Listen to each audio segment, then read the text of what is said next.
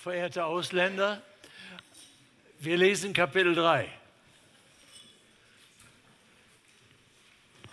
Okay, heute gehen wir der Reihe nach. Erst Heiligung praktisch für Frauen, dann Heiligung für praktisch für Junge, für, für Männer. Alles ab 18 heute. Was ihr lacht. Okay. Ich lese Kapitel 3. Desgleichen sollt ihr Frauen auch euren, euch euren Männern unterordnen, damit auch die, die nicht, also die Männer, die nicht an das Wort glauben, durch den Wandel ihrer Frauen ohne Worte gewonnen werden, wenn sie ansehen, wie ehrfürchtig und rein ihr lebt. Euer Schmuck soll nicht äußerlich sein, mit Haarflechten.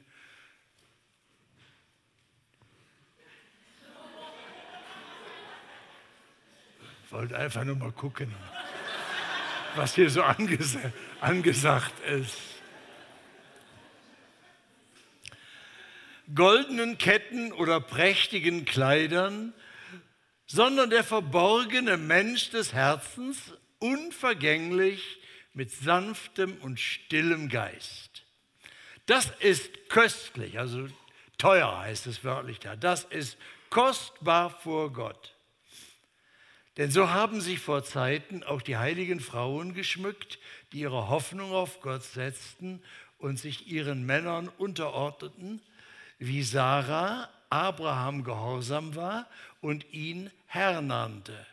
Deren Töchter seid ihr geworden, wenn ihr das Gute tut und keinen Schrecken fürchtet. Desgleichen ihr Männer, lebt vernünftig mit ihnen zusammen und gebt dem weiblichen Geschlecht als dem Schwächeren Ehre, denn die Miterben der Gnade des Lebens, denen, die Miterben der Gnade des Lebens sind, auf dass euer gemeinsames Gebet nicht verhindert werde. Endlich aber seid allesamt gleichgesinnt, mitleidig, brüderlich, barmherzig, demütig, vergeltet nicht Böses mit Bösem oder Scheltwort mit Scheltwort, sondern segnet vielmehr, weil ihr dazu berufen seid, auf dass ihr Segen erbt. Denn wer das Leben, äh, das Leben lieben und gute Tage sehen will, der hüte seine Zunge. Übrigens, das ist jetzt einfach der nächsten, diese Sätze sind einfach ein Zitat aus Psalm 34. Das sagt er gar nicht. Das ist einfach wörtlich Psalm 34. Also der hüte seine Zunge. Also wer, wer äh, das Leben lieben und gute Tage sehen will, der hüte seine Zunge, dass sie nichts Böses rede und seine Lippen, dass sie nicht betrügen. Er wende sich ab vom Bösen und tue Gutes, er suche Frieden und jage ihm nach. Denn die Augen des Herrn sehen auf die Gerechten und seine Ohren hören auf ihr Gebet. Das Angesicht des Herrn aber sieht auf die, die Böses tun. Und wer ist, der euch schaden könnte, wenn ihr dem Guten nacheifert? Und wenn ihr auch leidet um der Gerechtigkeit willen, so seid ihr doch selig. Fürchtet euch nicht vor ihrem Drohen und erschreckt nicht. Heiligt aber den Herrn Christus in euren Herzen. Das ist auch wieder eigentlich ein Zitat aus Jesaja, das man gar nicht merkt. Wir lesen es gleich hochinteressant, wie er die Bibel liest und zitiert und damit predigt. Vers 15. Heiligt aber den Herrn Christus in euren Herzen, seid alle Zeit bereit zur Verantwortung vor jedermann, der von euch Rechenschaft fordert, über die Hoffnung, die in euch ist. Und das mit Sanftmut und Ehrfurcht, und habt ein gutes Gewissen, damit die, die euch verleumden, zu Schanden werden, wenn sie euren guten Wandel in Christus schmähen. Denn es ist besser, wenn es Gottes Wille ist, dass ihr um guter Taten willen leidet, als um böser Taten willen. Denn auch Christus, und jetzt kommt der Abschnitt, der immer sich wiederholt, Petrus ermahnt, und er sagt ja Dinge, die sehr konkret ins Leben reingehen, Und dann, als ob er sich sagen wollte, ich habe jetzt zu viel Moral gepredigt, jetzt müssen Sie wieder Jesus sehen. Dann kommt wieder ein Block, in dem er Jesus vor die Augen steht. Aufsehen. Übrigens, das ist ein, ein, ein Prinzip, das man in der Bibel immer sieht. Der ganze Hebräerbrief zum Beispiel, da steht der Satz dann auch drin. Aufsehen auf Jesus, den Anfänger und Vollender des Glaubens in den Briefen, in denen die Apostel insbesondere Gemeinden ermahnen und ermutigen, gerade Gemeinden, die auch in schwierigen Situationen sind, die müde geworden sind und, oder auf falsche Wege äh, zu, zu kommen drohen, da ist es immer so, auf Jesus schauen. Die größten Christus-Texte, Christus-Hymnen stehen in diesen Briefen. So ist es jetzt auch wieder. Denn auch Christus hat einmal für die Sünden gelitten, der Gerechte für die Ungerechten, damit er euch zu Gott führe. Er ist getötet nach dem Fleisch, aber lebendig gemacht nach dem Geist. In ihm ist er auch im Geist, ist er auch hingegangen und hat gepredigt den Geistern im Gefängnis, die einst ungehorsam waren, als Gott in Geduld ausharrte zur Zeit Noahs, als man die Arche baute, in der wenige, nämlich acht Seelen, gerettet wurden, durchs Wasser hindurch. Das ist ein Vorbild der Taufe, die jetzt auch euch rettet. Denn in ihr wird nicht der Schmutz vom Leib abgewaschen, sondern wir bitten Gott um ein gutes Gewissen durch die Auferstehung Jesu Christi, welcher ist zur Rechten Gottes aufgefahren gen Himmel und es sind ihm untertan die Engel und die Gewalten und die Mächte. Erster Punkt, also Heiligung praktisch für Frauen.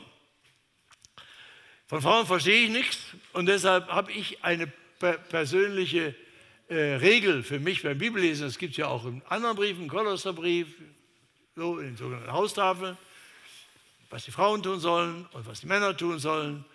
Und äh, meine Lebensregel ist die geworden, ich habe so viel damit zu tun, was die Heilige Schrift zum Verhalten der Männer sagt, dass ich überhaupt gar keine Zeit habe, darüber nachzudenken, was denn die Bibelstellen bedeuten, die er für die Frauen sagt. Da sollen die zusehen, wie sie damit zurechtkommen. Warum muss man schon die Arbeit der Frauen machen? Die können das schon selber tun. Bei all diesem, vorher muss man immer noch mal sagen, Achtung, alles, was hier geschrieben ist, unter der Voraussetzung, ihr seid Fremde, ihr seid Pilger. Ihr seid nicht zu Hause da, wo ihr lebt.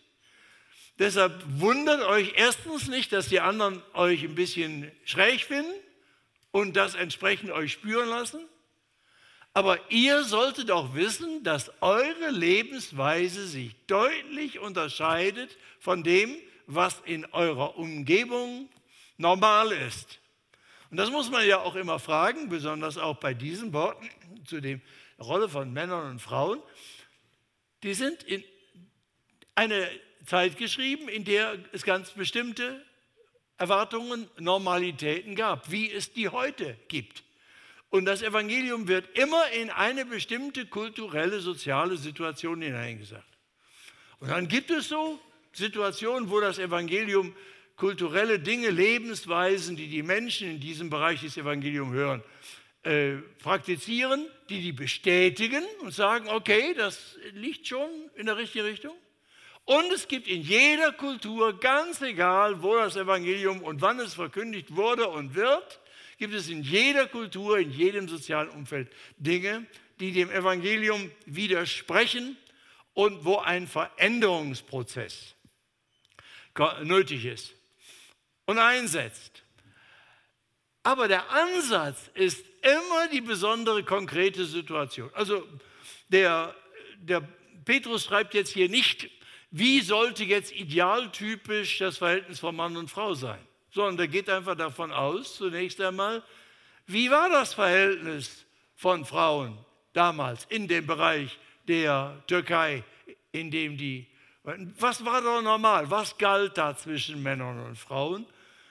Und da hinein sagt er dann, das Evangelium Und er unterstreicht das, was den Unterschied ausmacht zu dem, was sie sowieso schon wussten, was alle lebten.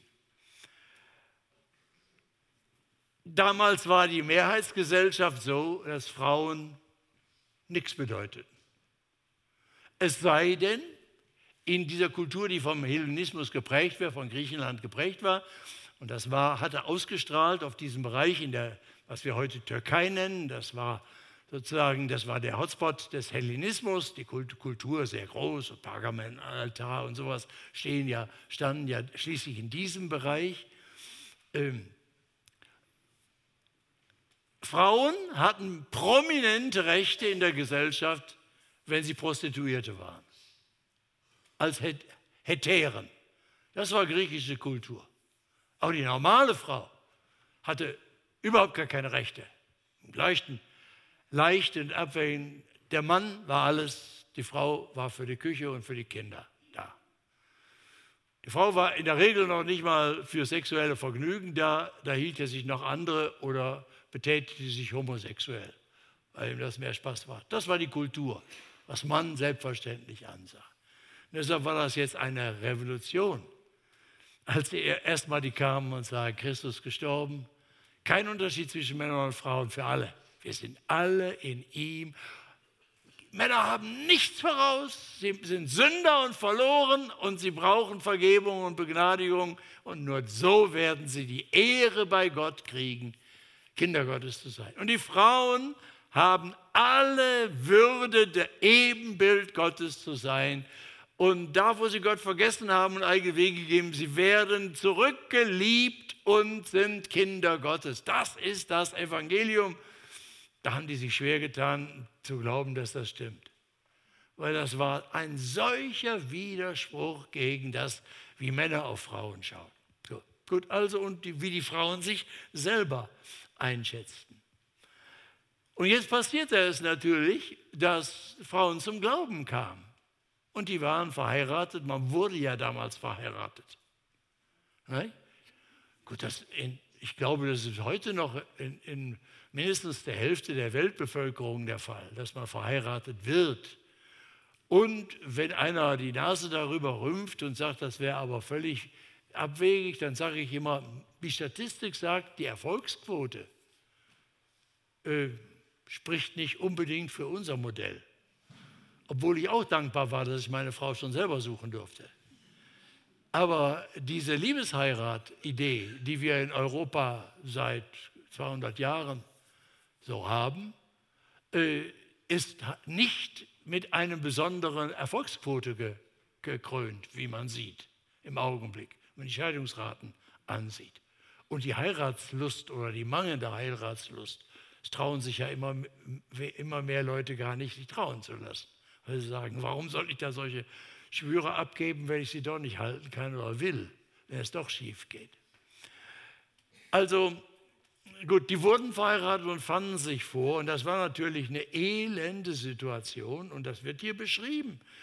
Äh, du bist verheiratet mit einem Mann, der nichts glaubt, der mit Jesus nichts zu tun hat.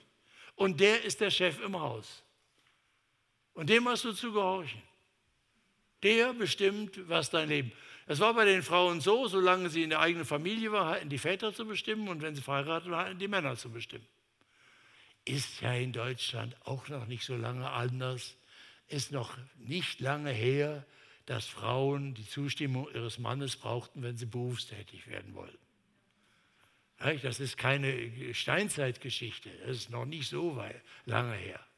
Man vergisst ja so schnell und denkt, das wäre alles schon immer so gewesen, wie es heute ist.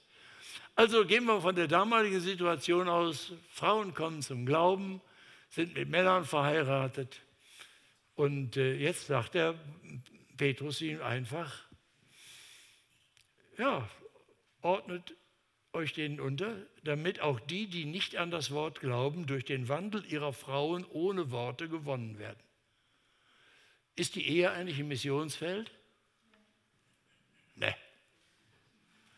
Wer die, ein Christ, der vorsätzlich einen Nichtchristen heiratet, mit dem Grund, die kriege ich schon zum Glauben, den sollte man sofort bestrafen. Weil Liebe heißt, ich nehme dich an, wie du bist und nicht so, wie ich dich haben möchte und wie ich dich mache. Das ist der Tod für jede Ehe, Beziehung, jede Ehe. Wenn ich den Menschen den nicht so liebe, wie er ist, sondern eine Projektion von ihm, eine Wunschvorstellung, den kriege ich schon hin. Und interessanterweise, sehr weise finde ich das, sagt der Petrus hier, äh, das ist das einzige Missionsfeld, wo man ohne Worte missioniert. Das ist die Chance von Frauen, die mit Nichtchristen verheiratet sind.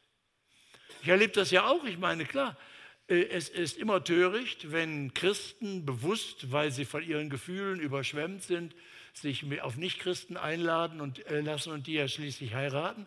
Wie soll man ein Leben gemeinsam bewältigen, wo man die innersten äh, äh, Quellen der Kraft nicht miteinander teilt? Wo der eine beten für das Schönste und Wichtigste hält und der andere für eine Illusion. Das, jedes Eheleben bringt unendliche Herausforderungen und Belastungen. Und Ehen, die nicht aus gemeinsamen Quellen speisen können, sind leicht gefährdet, schnell gefährdet, schnell zerstört und die Probleme des Lebens sind so riesengroß. So, und hier, der letzte Satz ist hier der entscheidendste. Ich habe ihn deshalb nochmal rot markiert. Was heißt das denn? Ähm, Ihr seid, also redet von Sarah und den Vorhängen und den Kleidern, müsst ihr alle gucken, was das für die Mode in München bedeutet. Ist doch alles sehr interessant, das mal zu bedenken. Schönheit kommt von innen her. Das ist, glaube ich, immer noch ein überzeugendes Konzept für jedes gute Modedesign. Ähm, äh, Sarah Design wäre doch ein Konzept. Ich meine, vielleicht gibt es ein paar junge Damen, die ihr Start-up schon hier planen in diesen Tagen und äh, machen hier Sarah Design. Was heißt das jetzt, dass jetzt die Mahnung ist, deren Töchter seid ihr geworden, wenn ihr das Gute tut und keinen Schrecken fürchtet? Was, für ein, was, was, ist der, was, was, was spielt der Terror hier für eine Rolle? Ja, natürlich. Nirgendwo gibt es so viel Terror wie in Ehen. Und wenn gottlose Männer von christlichen Frauen Dinge erwarten, die gegen die Gebote Gottes sind und gegen das Leben und gegen das Gewissen, dann ist das Terror für die Frau. Und das sagt der, der, der Petrus ist sehr realistisch. Er wusste, wie es in Ehen zugeht, wie viel Gewalt und Erniedrigung und unmenschlicher Terror in Ehen passiert. Und deshalb sagt er den Frauen zu, die Jesus folgen, fürchtet diesen Terror nicht. Ihr seid Töchter Sarahs, ihr gehört zu Jesus. Ihr seid erlöste Begnadigte. So, okay. Liebe Schwestern, seht zu, was er daraus macht.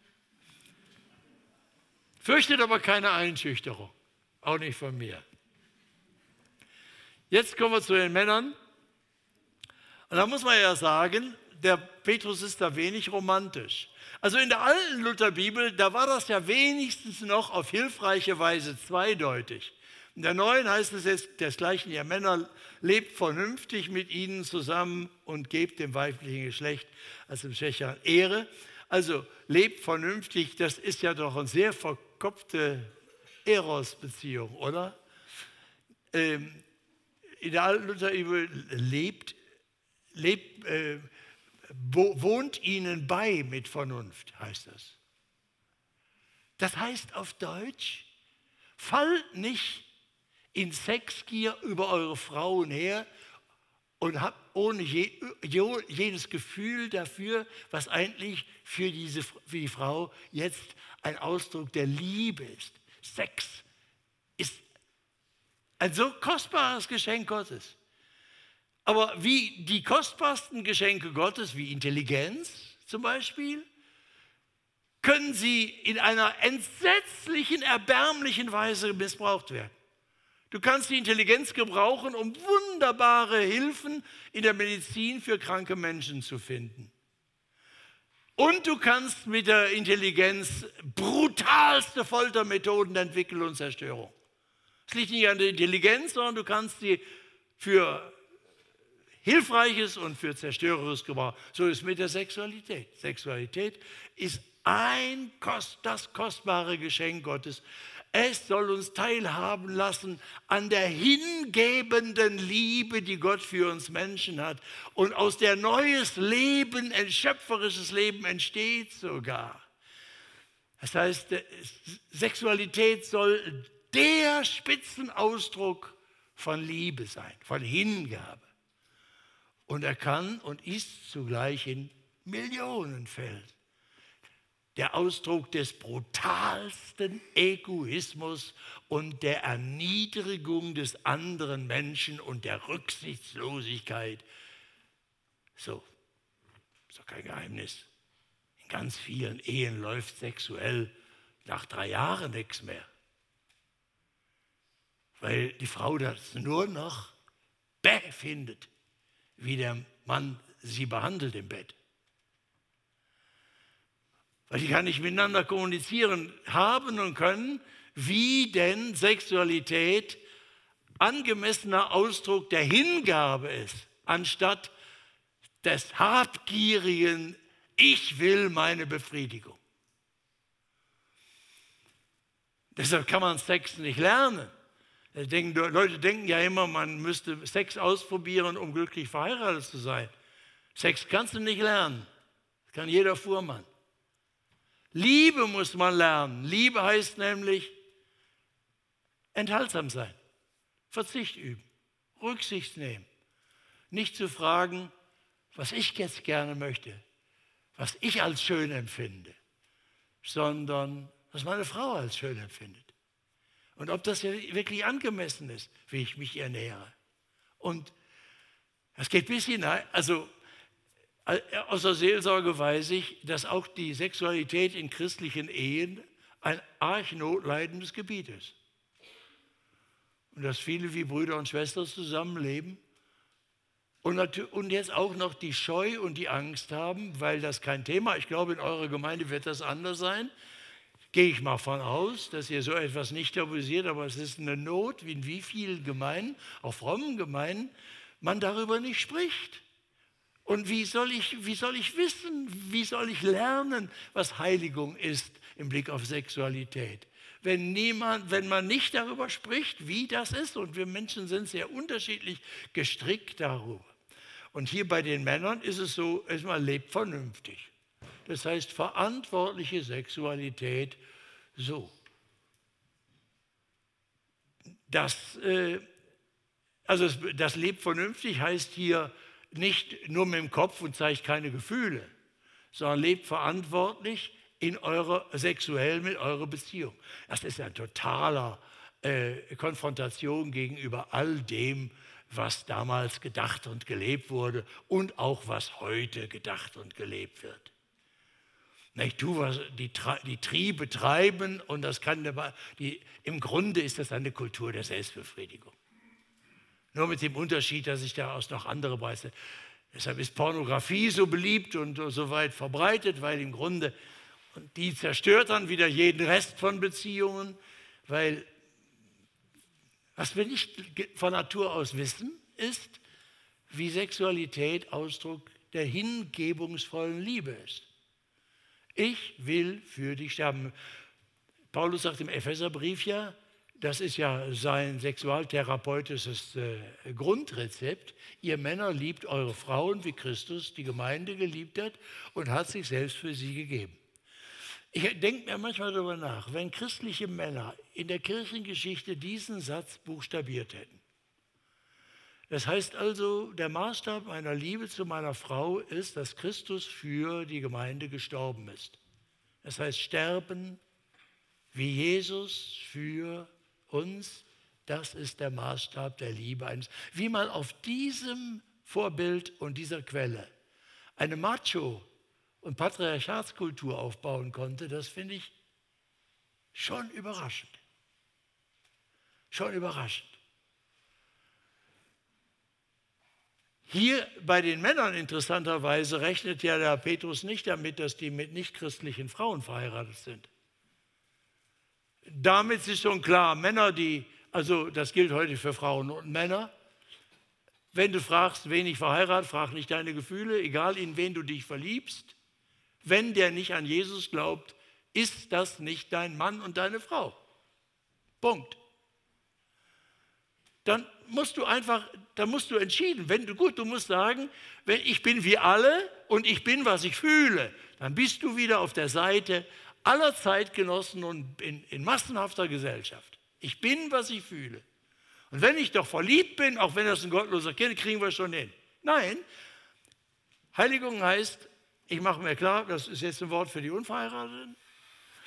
Äh, Herr, schenk mir, wenn du dich sehnst nach, nach einer Beziehung, dann sagt das Jesus, wer auch immer mir gefällt und in wen ich mich verknalle, wer mich fasziniert, in dem Augenblick, wo ich feststelle, dass die oder der dich, Jesus, nicht liebt, läuft nichts mehr. Nichts mehr. Kein Date, kein Händchen halten, kein Kuss.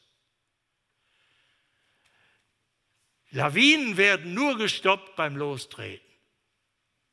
Dafür seid ihr nahe genug an den Alpen, um das zu wissen. Wenn die ins Rollen gekommen sind, bremst die keiner mehr. Deshalb hat Jesus gesagt, der Ehebruch beginnt in den Gedanken. Das ist alles sehr lebenspraktisch. Nur am Anfang wird die Lawine geschützt. Und ich weiß ja nicht, ich bin ja ein Fremder hier, ein Ausländer. Ich sage ja so unverschämte Sachen. Ob die dann eure Gemeinde gelten, das wird eure Gemeindeleitung dann äh, in Kommentaren, die hier angefügt werden, äh, bin, ich, bin ich schmerzfrei. Also ihr dürft ruhig leicht auftreten und sagen, 95 äh, Prozent von dem, was Pazzani gesagt hat, war zutreffend. Über die anderen 5 Prozent reden wir nochmal in der Gemeinde. Also gut. Äh, interessanterweise, die Männer, die Männer äh, da erwartet er, weil damals entschieden die Männer, wen sie heiraten. Die Frauen wurden verheiratet. Schlimm, aber war so. Heute entscheiden die Frauen, wen sie heiraten, deshalb haben sie auch keine Ausrede mehr, wenn sie die falschen Männer sich angeln. Schluss mit lustig. Und, aber die Männer haben damals schon, deshalb haben sie davon ausgegangen, die haben geheiratet und sie haben Entweder haben sie Christinnen geheiratet oder das andere gab es damals auch, das gibt es heute noch viel weniger. Es gab die kollektive Familienbekehrung. Die war damals in vielen Gesellschaften, ist die auch heute noch. In der Mission kann man das alles erfahren. Wir Individualisten in Westeuropa, wir können uns was gar nicht vorstellen. Das ist, wenn sich der Vater bekehrt hat, etwa der Gefängnischef von, von äh, Philippi, in der Nacht da mit dem Erdbeben und dieser, so. Dann heißt er, er wurde getauft mit seinem ganzen Hause. Da sagen wir ja gleich alle, die dazugehörten, alle Verwandten und so auch noch die Angestellten. Was ist denn das für äh, eine Oberflächlichkeit? Nein, das ist keine Oberflächlichkeit, es sind andere Kulturen als die individualistische, in der das wirklich von Herzen vollzogen wird, dass dann die ganze Familie der Entscheidung des, äh, des Vaters folgt. Studiert mal die Geschichte, Missionsgeschichte der Batak-Völker in Nord-Sumatra. Ludwig Nommensen ging dahin und da sind die großen Margas, die Großfamilien, zu denen 10.000 Leute gehören. Und die haben die Strategie war immer, zu den führenden Köpfen zu gehen und sie für Jesus zu gewinnen. Und dann haben sich die ganzen Großfamilien bekehrt. Das hat Gut, das äh, können wir uns vorstellen, aber das kann natürlich auch sein. Deshalb setzt Petrus voraus, die Männer, die Jesus folgen, sind mit Frauen verheiratet, mit denen sie gemeinsam beten. Mit denen sie gemeinsam beten. Und lebt so miteinander im Alltag, gebt die Ehre der Frau, dass sie keinen, innerlich keinen Grund hat, zu blockieren, wenn ihr miteinander beten wollt. Und er sagt, das gemeinsame Gebet ist das tiefste Geheimnis der Ehe. Das ist Verbundenheit in der Tiefe mit Gott. So, und das soll nicht gehindert werden. Und das ist ein ganz wunderbarer Seismograph, finde ich. So aus meiner Eheerfahrung, die jetzt 57 Jahre, 56 Jahre geht. Äh, wenn wir Knatsch hatten miteinander, dann war das mit dem gemeinsamen Beten abends oder morgens nicht so gut. Lief nicht so. Ich fand irgendwie einen Grund zu verschwinden. Oder war zu müde oder so. Also achtet darauf. Es ist ein wunderbares Zeichen, dass das gemeinsame Gebet nicht verhindert wird. Da ist so viel, was dazwischen stehen kann. An Verletzungen, an, an Erniedrigung. Und das hört doch nie auf. Ich hatte, wir hatten in diesen Tagen wieder, ich hatte in meiner Ehe, ich hatte mal wieder so eine Zeit, wo ich, äh, ich, ich neige zur Ironie und zum Sarkasmus. Und meine Frau hasst das. Die meisten Frauen hassen Ironie und ah, Sarkasmus, glaube ich, aber meine Frau hasst das. Und ich weiß das seit Jahren. Und ich habe mal wieder so richtig die Sau rausgelassen, auch vor anderen und so. Und dann, peng, knallt es und wir sitzen abends und die Tränen fließen und es trifft einen aus heiterem Himmel und denkt, was war eigentlich los? Ich war doch nur lustig.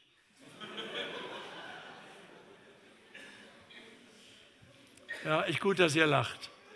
Die schwersten Sachen im Leben kann man nur verstehen, wenn man lacht drüber. Weil sonst tut es einfach zu weh. Und dass ihr lacht, zeigt mir, dass ihr wisst, dass nicht nur ich ein Sünder bin, sondern vielleicht der eine oder die andere hier auch noch. Also gut, das ist es. Heiligung praktisch für Männer, Sexverkehr mit Vernunft und Verantwortung und so mit Frauen umgehen, dass das gemeinsame Gebet nicht verhindert wird. Also jetzt hat er doch so viel gesagt, wie die Fremden leben in einer Mehrheitsumgebung, Gesellschaft, die ganz anders tickt und die immer Druck und, und Sog ausübt und so und Einfluss nehmen will. Und jetzt merkt er aber, das ist gar nicht so einfach.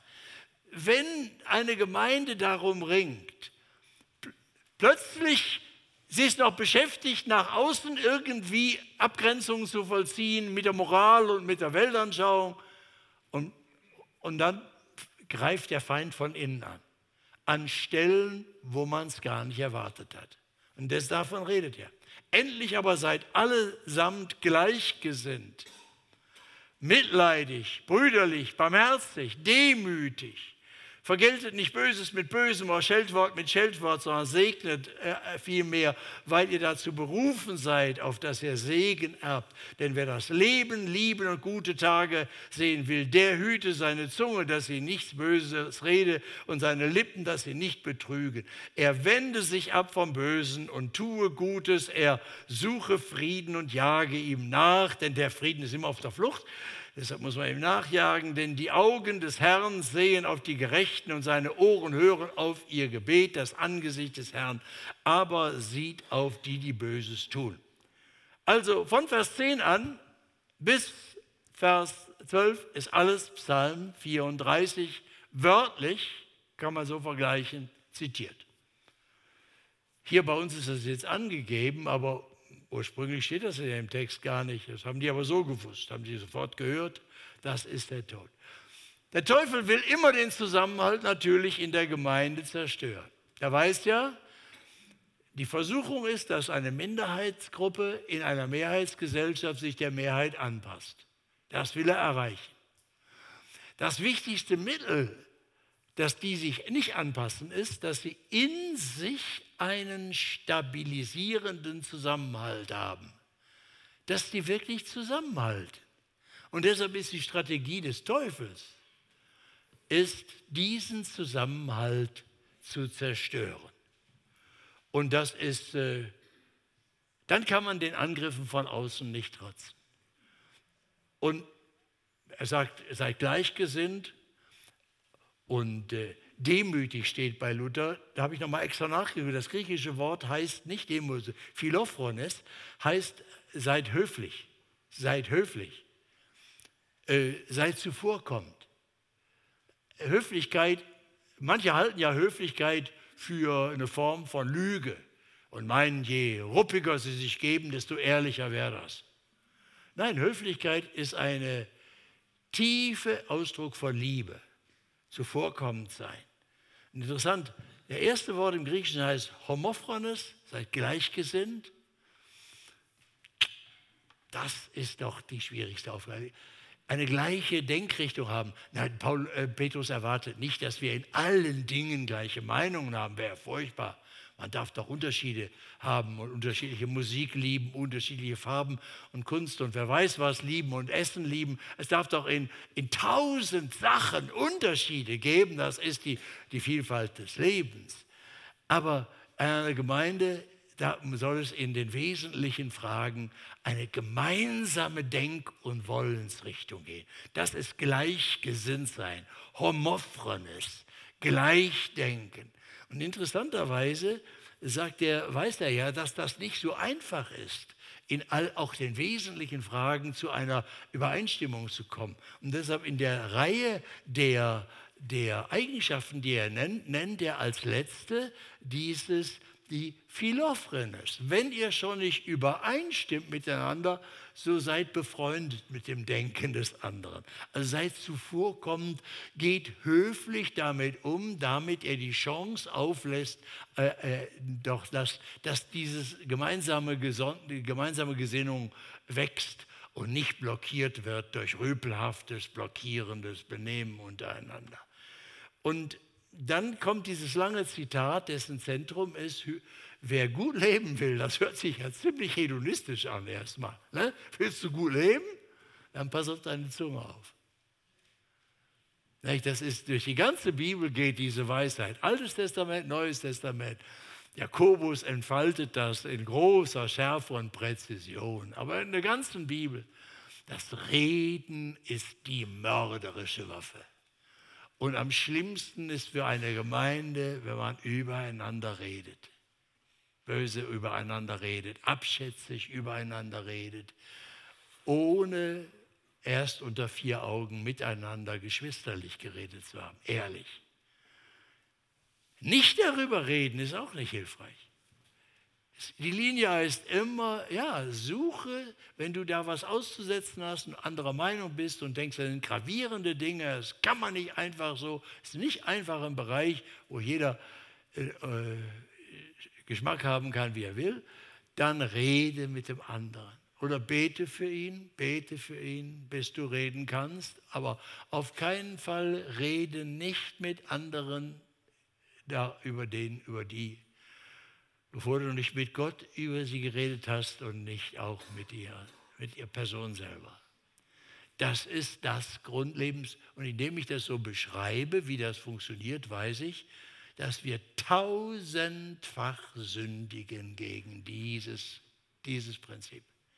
Und das ist das, die eigentliche Gefährdung für jede Gemeinschaft. Die Bibel ist so wunderbar ehrlich und nüchtern und hält uns den Spiegel vor, dass wir erschrecken und sagen, ja, wie sollen wir das denn machen? Wir können das aber nicht. Du sollst es wissen, so ist es. Im Reden ist die größte Gefahr. Okay. Vierte noch, nicht einschüchtern lassen. Nicht einschüchtern. Und wer ist, der euch schaden könnte, jetzt ermahnt er noch einmal, wenn ihr auch leidet um der Gerechtigkeit willen, so seid ihr doch sehr. Und jetzt kommt dieser Zitat aus Jesaja 8, was man gar nicht erkennt, weil das gar nicht angegeben ist. Das steht hier, ich habe es mal rot geschrieben. Fürchtet euch nicht vor ihrem Drohen und erschrecket nicht, heiligt aber den Herrn Christus in euren Herzen. Jetzt lese ich euch mal, was in ähm, äh, Jesaja 8, Vers 12 und 13 steht. Da heißt es, ihr sollt nicht alles Verschwörungen nennen, was dies Volk Verschwörungen nennt. Das ist schon ein bisschen vor der Corona-Krise geschrieben worden, ne? bevor wir über Verschwörungsgeschichten hier geredet haben. Das war schon lange davor. Und dann geht es weiter. Und vor dem, was sie fürchten, fürchtet euch nicht und lasst euch nicht grauen, sondern heiligt ihn, den Herrn Zebaoth. Den lasst eure Furcht und euer Schrecken sein. Ich lese das nochmal und schaut mal bitte auf den Text. Dann merkt ihr, wie ähnlich die Worte sind und wie, un, wie anders. Und dann ich, weise ich darauf hin, warum. Wie Petrus dieses Wort aus Jesaja nimmt und in, seiner, in seinem Brief an die Gemeinde verändert. Und was, was hat er davor? Also, und vor dem, was sie fürchten, was die anderen fürchten, die da über Verschwörung faseln und so weiter, vor dem, was die anderen fürchten, fürchtet euch nicht und lasst euch nicht grauen, sondern heiligt ihn, den Herrn Zebaoth, den lasst eure Furcht und euren Schrecken sein. Und jetzt sagt er, fürchtet euch nicht vor ihrem Drohen. Das ist also, die anderen bedrohen euch, die schüchtern euch ein. Naja, sagt er, das ist hier, äh, ihr sollt, in, in Jesaja hat vor Augen, äh, dass wir normalerweise uns wie alle fürchten. Und er sagt dem Volk Israel, fürchtet euch nicht vor dem, vor dem sich alle fürchten. Das hätte ich in der Corona-Zeit manchen christlichen Gemeinden gerne intensiver gepredigt. Wir haben uns gefürchtet, wie alle sich gefürchtet haben. Habt doch nicht Angst vor dem, vor dem alle Angst haben. Die Welt ist voller Angst, auch heute wieder. Sie ist voller Angst. Da sagt Petrus, das ist nicht eure. Jesaja schon, das ist nicht. Wir fürchten uns nicht vor dem, vor dem die anderen sich fürchten. Was ist denn das Gegenmittel gegen solches sich fürchten und erschrocken sein? Petrus sagt, heiligt aber den Herrn Christus in euren Herzen. Jesaja sagt, heiligt aber den Herrn Zebaoth. Das ist genau der Schritt, der mit Jesus passiert ist. Der eine Gott ist Herr. Herr Zebaoth heißt Yahweh Zebaoth. In dem Bibeltext bei Jesaja steht im Hebräischen gar nicht Herr. Da steht der Name Yahweh. Immer wenn da so gesperrt gedruckt steht Herr in dem Alten Testament, steht im hebräischen Urtext nicht Herr, sondern Yahweh. Und aus Ehrfurcht, den Namen Gottes möglicherweise zu missbrauchen, hatten Juden auch im alten Israel schon die Angewohnheit, dass sie Adonai sagten, Herr. Und sie haben sich die Vokale A, O, A, O, I drüber geschrieben, als Pünktchen drüber geschrieben über den Gottesnamen Yahweh. Dass sie nur ja nicht aus Versehen Yahweh sagten, wenn sie das lasen. Und das kommt ja viel hundertfach vor in der Bibel, wie auch hier bei Jesaja. Dann dachten sie Herr obwohl Gott seinen Namen gegeben hat, damit wir ihn persönlich kennen. Das ist ein anderes Thema. Ehrfurcht ist zwar schön, aber diese Entfremdung, diesen Namen zu verschweigen, das ist eigentlich ein, ein Wegschieben des Evangeliums. Aber Petrus sagt jetzt, ja genau das ist der Punkt. Herr, der eine Gott Adonai ist Jesus. Heilig den Herrn, Messias, Jesus. Das ist die Antwort auf die Furcht, die in der Gesellschaft grassiert und jetzt die Welt in Atem hält heute. Wenn man jetzt gerade heute hört, was die Nachrichten sind in der Zuspitzung des Nahostkonfliktes, was in der Türkei passiert ist und was weltweit passiert im Grunde, die Angst hat die ganze Welt im Griff. Und das sagt, die, äh, sagt das Wort Gottes uns, ja. Ihr solltet nicht überrascht sein, dies ist eine Welt voller Bosheit, voller Mord und Totschlag. Fürchtet es nicht, sondern fürchtet den, der zu fürchten ist. Heiligt den Herrn Jesus in euren Herzen. Das heißt, lasst euch von nichts so stark bestimmen und beeindrucken, wie von dem, der auferstanden ist von den Toten, der den Himmel und die Erde geschaffen hat und erhält und der wiederkommt als der Richter. Und er wird das letzte Wort der Weltgeschichte sprechen. Heiligt ihn heißt, ihr lasst euch von niemandem mehr beeindrucken. Ihn fürchtet, so heißt es hier, dann auch den lasst eure Furcht und euer Schrecken sein, sagt Jesaja seinem Volk. Wer das, die Gottesfurcht nicht kennt, wird von der unter Menschen grassierenden Angst und der Furcht vor Menschen aufgefressen. Wir haben nur diese Wahl. Gottesfurcht oder zerstört zu werden von der Angst und Furcht, die diese Welt bestimmt. Hier nochmal eine Erinnerung fürs Bibellesen. Ohne das Alte Testament kein Neues Testament. Ohne das Alte Testament wissen wir nichts von Jesus und nicht, wie wir ihm folgen sollen. Deshalb möchte ich euch anstiften, wenn das eine Frucht dieser Tage sein könnte, möchte ich euch anstiften, heiß, hungrig das Alte Testament zu lesen. Und da empfehle ich euch auch, wenn ihr durch die fünf Bücher Mose geht und sowas, lest raffend. Also da werdet ihr nicht weit kommen, wenn ihr sagt, ich lese mal drei Verse und morgen die nächsten drei Verse und dann die wieder drei Verse.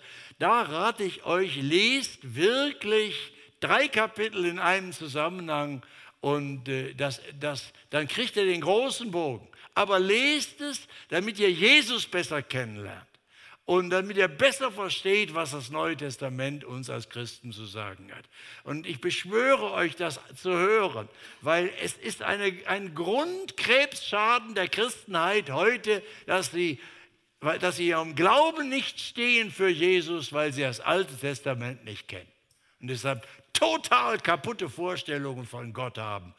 Und diese Vorstellung, ich kann mir nicht vorstellen, dass Gott eine Hölle macht.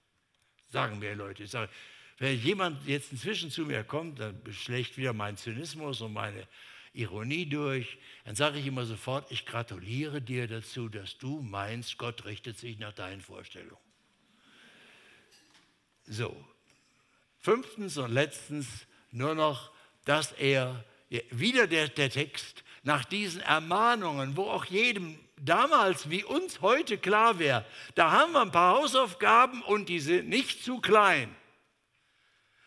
Die sind nicht zu klein. Und dann mag mancher den Gedanken haben, packen wir das und packen wir das als Einzelne und packen wir das als Gemeinde. Du siehst ja, in wie vielen Gemeinden es den Bach runtergeht in dieser Hinsicht heute. Und das macht die Sache ja noch viel schwerer, weil das das wandernde Gottesvolk wieder in Bewegung setzt. Ne? Wenn in irgendeiner Gemeinde einem die Linien zu klar sind und einem das nicht schmeckt, dann sagt man, hallo, hallo, tschüss, es gibt noch nebenan eine andere Gemeinde, in der, sie, in der wird nicht alles so heiß gegessen wie gekocht. Und da ist man, fühlt man sich wohler. Und wer nach diesem Motto äh, das äh, Gemeindehopping betreibt, kann viel Bewegung praktizieren. Es Gibt viele Chancen leider heute unter uns frommen Leuten. Okay, aber damit wir gestärkt werden, das Wort Gottes ernst zu nehmen und die Musik Jesus zu hören, damit wir uns nicht selbst für verrückt halten, wenn wir tanzen nach der Musik, ist das Bild von Jesus hier. Und was ist der Inhalt hier? Hier sagt er noch einmal die große Reichweite der Rettungstat. Ja, er ist für alle Menschen gestorben und auch für die Geister im Gefängnis, also auch für die Generation Noah die nichts kapiert hatte. Das wird alles nicht entfaltet und ist überhaupt kein Stoff zum Weiterspekulieren. Nur du kannst dich darauf verlassen. Im Glaubensbekenntnis sagen wir es sogar, hinabgestiegen ins Reich des Todes.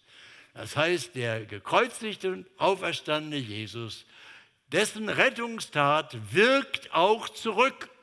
Wir brauchen die Frage, wie das geht und ob da Entscheidungsfreiheit ist, ob die alle dazukommen und so, ist alles nicht unser Thema. Die haben alle eine gerechte Chance, die vorher gelebt haben. Das Evangelium wird ihnen angeboten. Darüber wird im Kapitel 4 der Petrus nochmal reden. Der erste Petrusbrief ist der einzige Schrift im Neuen Testament, wo etwas gesagt wird. Was ist denn eigentlich mit denen, die, äh, die vor Jesus gelebt haben, das Evangelium nicht gehört haben? Und hier sagt er, ja, das ist das ist damals, also wisst ihr, die ersoffen sind bei, und nur eine kleine Zahl ist in der Arche gerettet worden. Acht Menschen, die acht Seelen. Und dann sagt er noch, ja, das ist doch wie die Taufe. Am Flur sagte jemand noch, endlich erklären Sie heute, wie das mit der Taufe und der, und der äh, Arche Noah ist und so. Also er sagt, das ist ganz einfach hier. Er sagt das mit der Taufe, dass wir wieder eingetaucht werden. Das geht jetzt dabei nicht um Reinigung. Bei Wasser und Baden denkt man ja immer um Reinigung. Das ist ja ein naheliegendes Bild. Nein, sagt er. Das ist eher wie Römer 6, der Paulus das gesagt hat. Wasser ist Sinnflut, Ersaufen. Der alte gottlose Mensch ersäuft. Und nur wer in der Arche war, wurde rausgerettet aus dem Wasser. Und deshalb ist Taufe das Bild der Taufe, dieses Zeichen für das Rettungsgeschehen, so wie Petrus es hier ist, heißt, sagt er, ist das, ihr seid in der Taufe, ja, da seid ihr ins Wasser versenkt worden, das hörte sich im Augenblick so an, als ob ich jetzt ersäuft würde. Nein, rausgerissen. Kann man nicht mehr nachempfinden, wenn da hier, ihr, ich habe da richtig jemanden beauftragt, einen Diplomchemiker, der geguckt hat, dass das Wasser nicht zu kalt und nicht zu heiß war. Aber das, äh, die Taufe ist eigentlich das Bild, eigentlich ersäufst du jetzt. Und dass du rauskommst, das ist ein Wunder am Kreuz geschehen der Auferstehung durch Jesus. Aber du sollst das wirklich spüren an deinem Leib, dass der alte Mensch ersäuft wird, wie die Tausende ersoffen sind in der Sinnflut, gerettet nur durch die Arche. Also sofern das mit der Taufe. Er soll hier äh, beschreiben, staunt darüber, wie groß die Reichweite von Jesus ist. Welcher ist zur Rechten Gottes im Schlusssatz? Aufgefahren gen Himmel und es sind ihm untertan die Engel und die Gewalten und die Mächte. Zum Schluss ist es Petrus wichtig, seht auf Jesus, lasst euch von nichts anderem beauftragen. Geht nochmal zurück an die Frauen, die nicht sehr komfortabel verheiratet waren, ziemlich terrormäßige Dinge erleben mussten im Bett und auch sonst die hat er im Blick. Da kann man doch nur kapitulieren eigentlich. Und bei den anderen, die Aufgaben zu groß. Nein, sagt er, schaut auf Jesus, zur Rechten Gottes, alle Mächte ihm untertan. Denkt daran nochmal, mein Freund Sam Albury sagte, wenn man die, wer die Musik nicht hört, der denkt, die Tänzer sind verrückt. Deshalb lasst uns selber immer die Musik hören, Jesus. Und lasst uns dafür die erste Priorität in unserer Verkündigung, in unserem Dienst in Gemeinden ist. Lasst die Leute die Musik hören, nach der wir tanzen. Dann erklären wir ihnen, warum wir diesen Jesus-Rhythmus tanzen. Und weil der, dass der eine Riesenfreude macht. Und da mögen Sie uns für verrückt erklären. Okay, es ist nicht jeder gezwungen, nach dieser Musik zu tanzen. Die Liebe zwingt nicht, sie bittet. Wir wollen beten. Ach Herr, wir haben das jetzt gesagt und gelesen aus deinem Wort und lass das die Wirklichkeit werden. Du weißt, wie in jedem Leben von jedem von uns hier das praktisch wird und wo die heißen Punkte sind und wo die notvollen Dinge sind. Hilf uns, dass wir deine Musik hören und tanzen mit großer Freude. Und da, wo wir versagt haben, Herr, da heile uns durch deine Vergebung, die du uns schenkst. Amen.